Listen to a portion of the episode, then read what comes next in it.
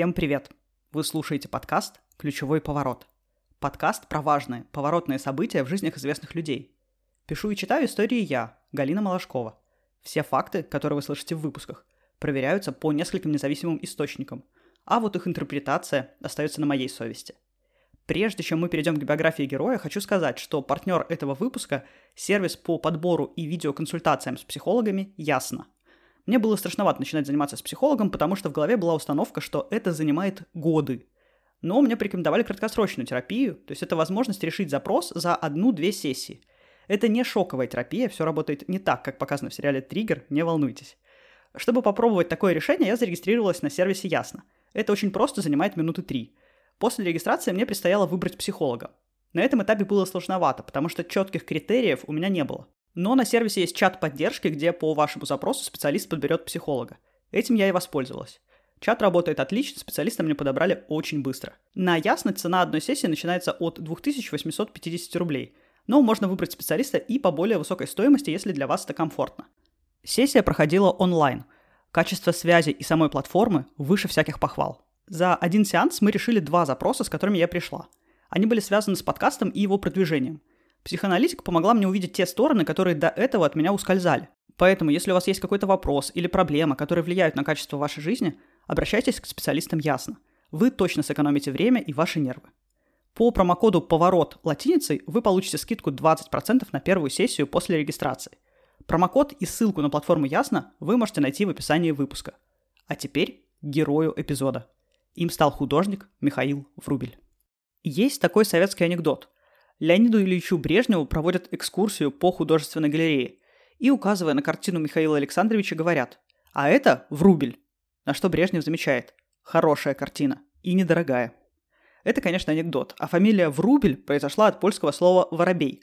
Среди предков Врубеля были выходцы из финских и польских дворянских семей. Дед Врубеля по матери был контр-адмиралом, дед по отцу – генерал-майором. Отец Михаила, Александр Врубель, был образованным офицером-интеллигентом, он служил военным юристом, и семье приходилось часто переезжать из-за службы отца. Михаил Врубель родился в Омске 17 марта 1856 года. Мальчик с детства был очень слабым, ходить он начал только в три года. В семье было четверо детей. Старшая Анна, вторым ребенком стал Михаил, разница в возрасте со старшей сестрой у них была всего один год, и младшие Екатерина и Александр. Любопытно, что упоминание фамилии Врубель встречается у кого бы вы думали? У Александра Дюма – в очерке «Из Парижа в Астрахань» Дюма отец пишет, что его сопровождала мадемуазель Врубель, это сестра отца нашего героя, и сестра матери Врубеля.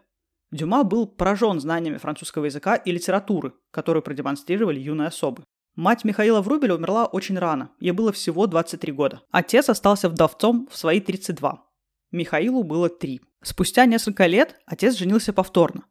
Мачеха Михаила заботилась о детях. Врубель уже взрослым будет вспоминать диеты сырого мяса и рыбьих жиров. И хотя звучит это не очень приятно, но во многом благодаря такому подходу удалось выходить хилого Мишу. Елизавета, мачеха Михаила, была пианисткой. Любовь к музыке у Врубеля проявилась рано. Старшая сестра Анна, или Анюта, Нюта, как называл ее художник, вспоминала. Он бывал прикован к роялю, слушая вдумчиво музыку. В юном возрасте Михаила заинтересовала и живопись. Его сестра писала, что в детстве брат был удивительно спокоен и кроток. Она говорила, что часто видела его погруженным в рассматривание журнала «Живописное обозрение» и иллюстрации к сочинениям Шекспира. В семье его в шутку называли молчуном и философом. Уже в 5-6 лет он зарисовывал с большой живостью сцены из семейного быта.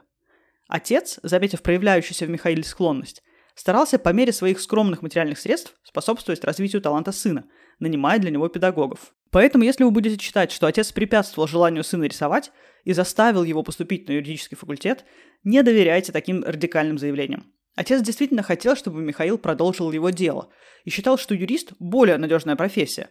Но говорить о том, что он препятствовал занятиям Михаила, было бы несправедливым. Семья Врубеля, как уже упоминалось ранее, часто переезжала. Первые три года жизни Михаил провел в Омске. Потом жил в Астрахани, год в Петербурге, в Саратове, снова в Петербурге, пять лет в Одессе – в разных биографиях Врубеля вспоминается яркая деталь из его саратовского периода. В Саратов была привезена, по всей вероятности для католической церкви, копия с фрески Микеланджело «Страшный суд». Готовясь к эпизоду, я не раз встречала формулировку, что в Саратов привезли фреску Микеланджело «Страшный суд». Сразу надо оговориться, что фрески выполняются по сырой штукатурке. То есть, чтобы привести фреску, нужно привести кусок стены. Работа Микеланджело «Страшный суд» находится в Сикстинской капелле. Поэтому в Саратов, конечно, приехала ее копия. Отец, узнав об этом, повел брата смотреть. Брат усиленно просил повторить осмотр и, возвратясь, воспроизвел ее наизусть во всех характерных особенностях. Этот фрагмент, во-первых, свидетельствует о феноменальной памяти Врубеля и его невероятной одаренности. Потому что на фреске изображено около 400 фигур. Воспроизвести их по памяти после всего двух просмотров видится непосильной задачей для девятилетнего ребенка. А во-вторых, и мы еще много будем говорить об этом в выпуске, маленького Михаила привлекла именно работа «Страшный суд». В этом как будто звучит эхо всей дальнейшей судьбы художника. Память у Михаила действительно была удивительной. Он знал восемь языков, включая мертвые латыни древнегреческий. В одном из прошлых эпизодов я говорила, что это весьма сложные для изучения языки. И то, что Врубель мог в оригинале читать античных философов, говорит о многом. Когда Врубелю было 13, от туберкулеза умер его 11-летний брат. Умрет, не доживя до отрочества, и младшая сестра Врубеля Екатерина. Смерть младших детей очень сблизит старших, и до конца жизни Анна Врубель и Михаил сохранят очень теплые отношения. Сестра будет ухаживать за братом, когда его будут одолевать приступы душевной болезни. Свою жизнь она посвятит работе и брату. Собственной семьи у нее не будет. Михаил Врубель начинает учебу в Решельевской гимназии в Одессе. Своим необычным названием гимназия обязана одесскому градоначальнику, французскому аристократу Ришелье. И да, он дальний родственник тому самому Ришелье из романа Дюма. О периоде учебы нам рассказывают письма Михаила Врубеля сестре. Удивительно читать эти письма 16-летнего юноши. Великолепный слог, обилие цитат на разных языках, необычные мысли. В одном из писем Михаил пишет, что на каникулах хотел почитать Фауста в оригинале. В общем, Решельевскую гимназию Врубель окончит с отличием. Далее он поступает в университет на юридический факультет. В воспоминаниях художника Коровина сказано, что Врубель учился сразу на двух факультетах – юридическом и историко-филологическом. Это не так. Воспоминания Коровина в целом изобилуют подобного рода неточностями, поэтому рекомендую относиться к ним с осторожностью. Юридический факультет был выбран и для того, чтобы сын продолжил дело отца, и из-за набора предметов, которые на этом факультете преподавались. В Рубелю они были интересны. Но учеба на юридическом факультете шла непросто. Однажды Михаил даже остался на второй год из-за несданных экзаменов. В это время Врубель выполняет иллюстрации для литературных произведений. И, наверное, самая известная из них – это композиция «Свидание Анны Карениной с сыном». Она выполнена очень тщательно. Высочайший уровень мастерства – это особая черта в работах Врубеля. В 18 лет у Врубеля начинают замечать первые признаки душевной болезни, которая обострится к концу его жизни. В юном возрасте она выражалась в том, что Врубель замирал, впадал в оцепенение. Во время учебы в университете Врубель подрабатывал репетиторством. Так, благодаря великолепному знанию латыни, он стал преподавателем у сына богатых сахарозаводчиков, и с ними в первый раз он поехал за границу. Врубель окончил университет, отбыл воинскую повинность и решил поступать в Академию художеств. В своей краткой автобиографии Врубель характеризовал годы в Академии как самые светлые в своей художественной жизни. Михаил занимается в мастерской Павла Чистякова. Как художник Павел Чистяков не так знаменит, но вот как педагог... Наверное, нет человека, среди учеников которого было бы столько мастеров живописи. Это и Врубель, и Серов, и Репин, и Суриков, и многие-многие другие. Кстати, как раз в мастерской Чистякова зародилась дружба Врубеля и Серова, несмотря на большую разницу в возрасте. Врубель был старше почти на 9 лет. По рекомендации Чистякова Врубеля приглашает в Киев профессор Прахов для работы над реставрацией росписей Кирилловской церкви. И смотрите, какая интересная деталь. В самом начале XIX века при Кирилловской церкви открылись богоугодные заведения для душевнобольных. В советскую эпоху там располагался психоневрологический диспансер. В этом как будто есть предсказание дальнейшей судьбы Врубеля. Именно роспись Кирилловской церкви считаю важнейшим событием в жизни художника, потому что в это время произошел его ключевой поворот. Врубель влюбляется в жену своего покровителя и человека, который пригласил его расписывать церковь, Адриана Прахова. Влюбляется, я бы сказала, фанатично. При этом о взаимности речи не идет. Любопытно, что фамилия возлюбленной Врубеля как будто тоже предсказала его судьбу. Все пойдет прахом. Эмилия Прахова была на 6 лет старше Врубеля. Она была пианисткой и училась у самого Ференца Листа. За Адриана Прахова она вышла замуж в 16 лет, и это был брак по любви. Была ли она красавицей, сказать сложно потому что сведения современников противоречивы, но она, безусловно, обладала шармом, очаровавшим юного Врубеля. Сын Праховой вспоминал, что у матери были чудесные темно-василькового цвета глаза. Врубель говорил, что светом ее синих глаз он хотел бы окрасить картину. Обратите внимание на частоту использования синего цвета Врубелем. Вспомните хотя бы картину «Демон сидящий». На тему отношений Врубеля и Праховой существует очень много домыслов. Якобы между ними была переписка, которую Прахова попросила уничтожить. Но никаких достоверных свидетельств этому нет. Про внешний вид самого Врубеля в это время вспоминают следующее. За моей спиной стоял белокурый, почти белый блондин, молодой, с очень характерной головой, невысокого роста, очень пропорционального сложения. Одет? Вот это-то в то время и могло меня более всего поразить. Весь в черный бархатный костюм, в чулках, коротких панталонах и штиблетах.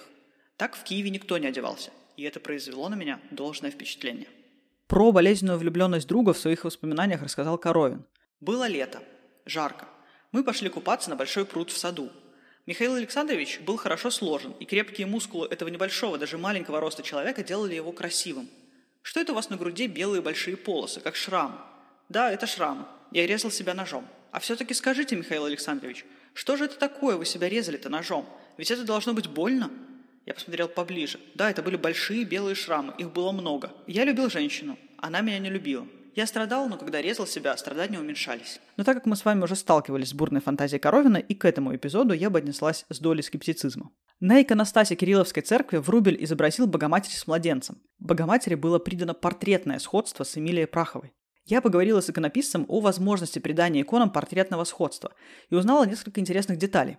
В первую очередь, изображенные на иконе образы должны соответствовать церковному канону. Особое внимание уделяется цвету одежд – Иногда используются образы с натуры, но здесь самое важное – посыл. Если использовать натурщика, грубо говоря, как инструмент для написания иконы, в этом нет никакого противоречия.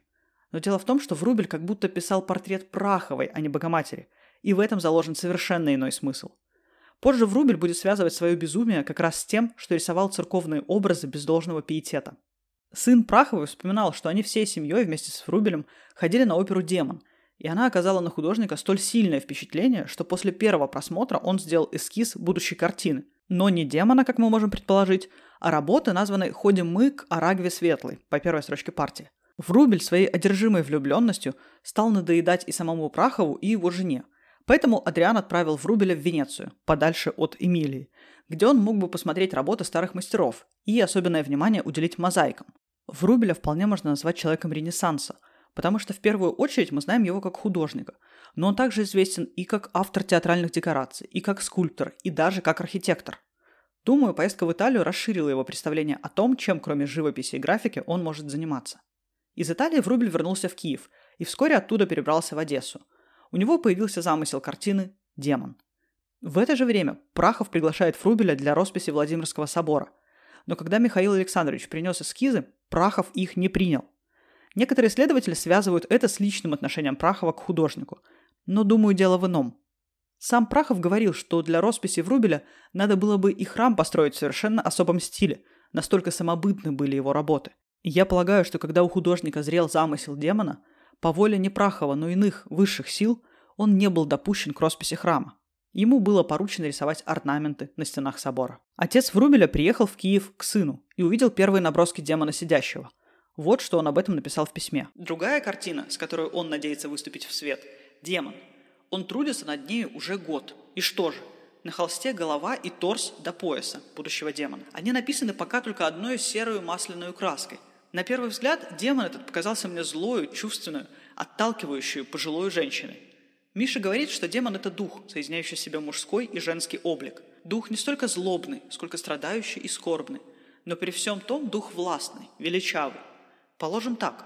Но всего этого в его демоне еще далеко нет. Тем не менее, Миша предан своему демону.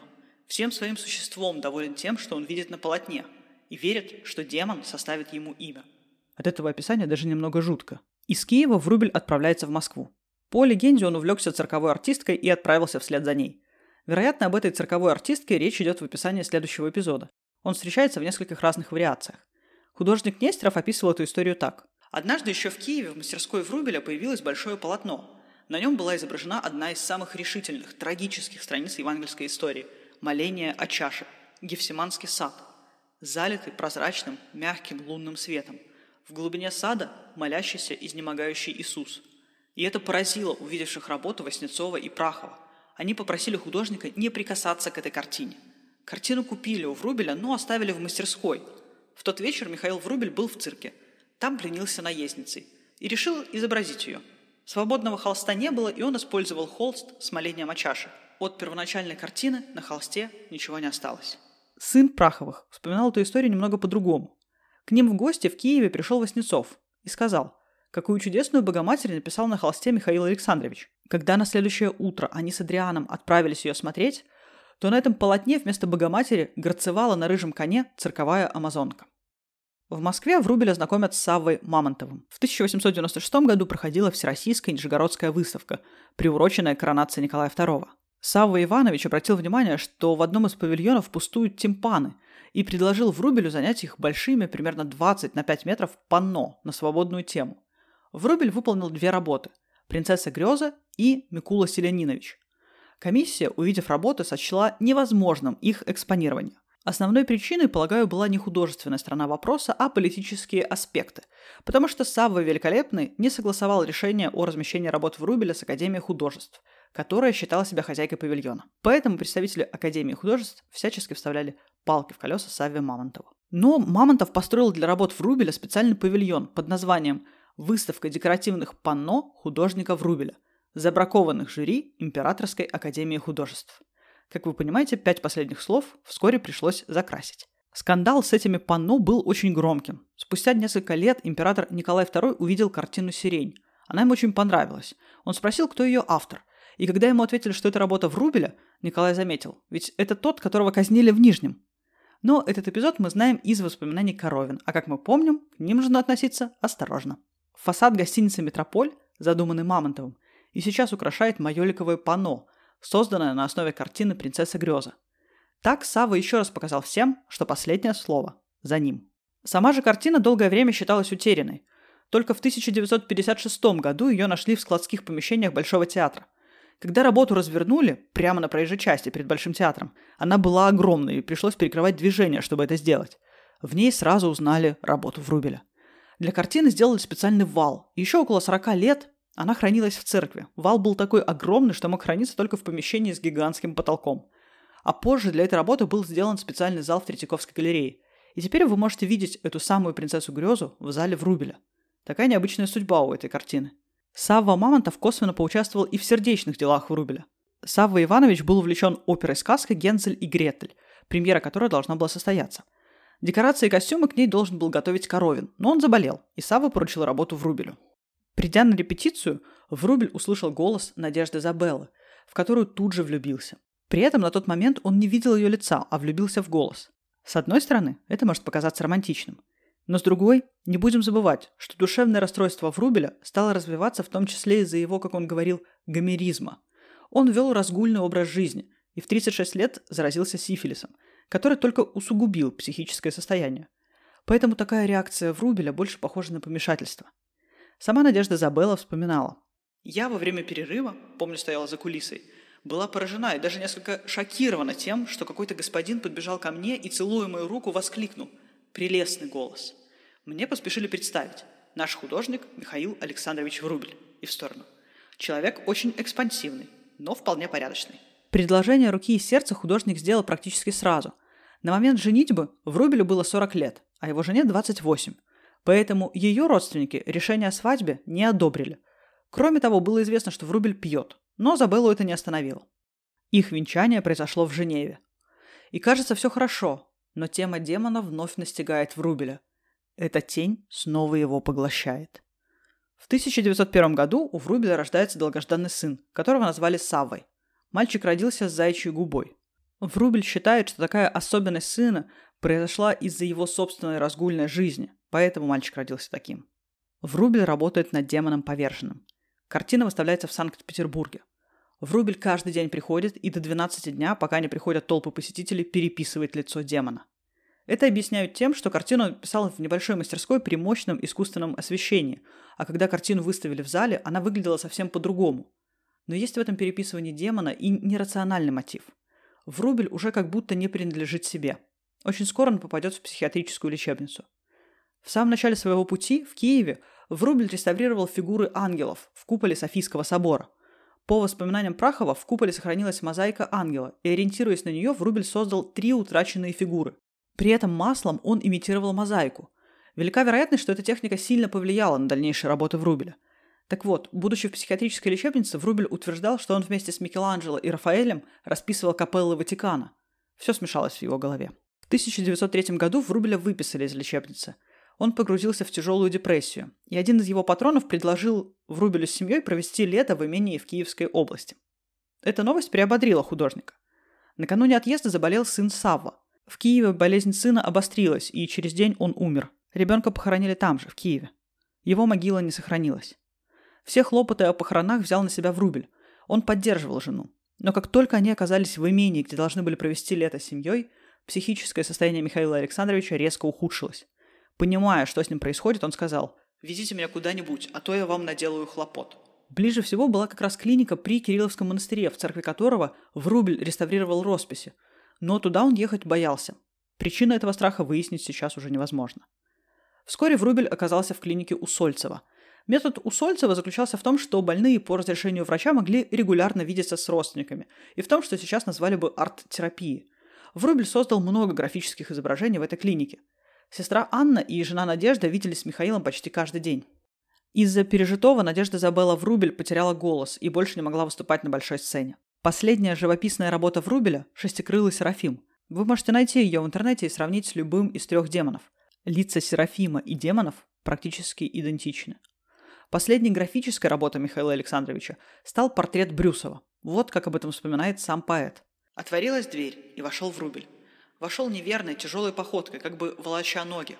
Правду сказать, я ужаснулся, увидя Врубеля. Это был хилый, больной человек в грязной, измятой рубашке. У него было красноватое лицо, глаза, как у хищной птицы, торчащие волосы вместо бороды. Первое впечатление – сумасшедший. В жизни во всех движениях Врубеля было заметно явное расстройство – но едва рука Врубеля брала уголь или карандаш, она приобретала необыкновенную уверенность и твердость. Линии, проводимые им, были безошибочны. Творческая сила пережила в нем все. Человек умирал, разрушался. Мастер продолжал жить. С 1906 года Врубель начинает терять зрение и вскоре утратил его совсем.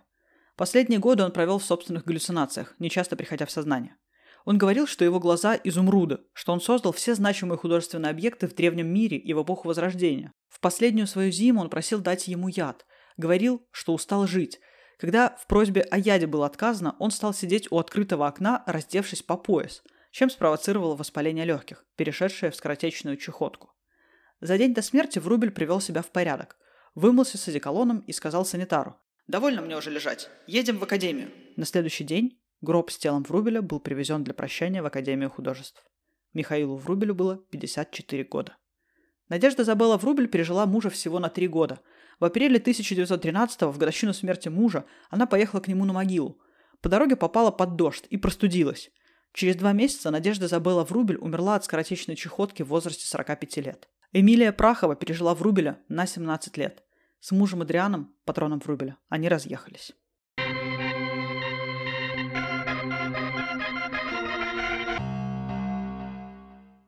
Идея сделать эпизод про Врубеля была у меня давно, но подступиться к нему было непросто. Слишком много мистических совпадений у меня с ним связано. Мне было 18 лет, я только поступила учиться в университет и впервые оказалась в Третьяковской галерее. Там я много времени провела в зале Врубеля, особенно внимательно рассматривая картину «Жемчужина». Выйдя из музея, я поняла, что очень хочу покурить. При этом я никогда не пробовала сигарет до этого момента. Спустя что-то около 10 лет я была на выставке, посвященной Врубелю, где узнала, что на картине «Жемчужина» изображена раковина, которую Врубелю подарили в качестве пепельницы. Еще одна странная история произошла при подготовке этого эпизода. Я читала биографию Врубеля, сидя на набережной. Оторвав взгляд от книги, на другой стороне реки я увидела мужчину в синих штанах, который сидел в той же позе, что и демон на картине Врубеля. Стало жутко. В 2021 году в Новой Третьяковке проходила выставка, посвященная Врубелю. Открывала ее царевна-лебедь а в следующем зале были собраны все три демона – сидящие, летящие и поверженные. И вся сила выставки была именно в этом зале. Очень быстро становилось понятно, что только они Врубеля и интересовали. Большое вам спасибо, что вы послушали этот выпуск. Подписывайтесь на ключевой поворот на всех платформах, где вы привыкли слушать подкасты. Apple подкасты, Яндекс.Музыка, Castbox, Soundstream и любых других. Оставляйте ваши отзывы и комментарии. Мне всегда очень приятно и радостно их читать. Подписывайтесь на инстаграм Малашкова латинкой, где я выкладываю еще больше материалов к эпизодам.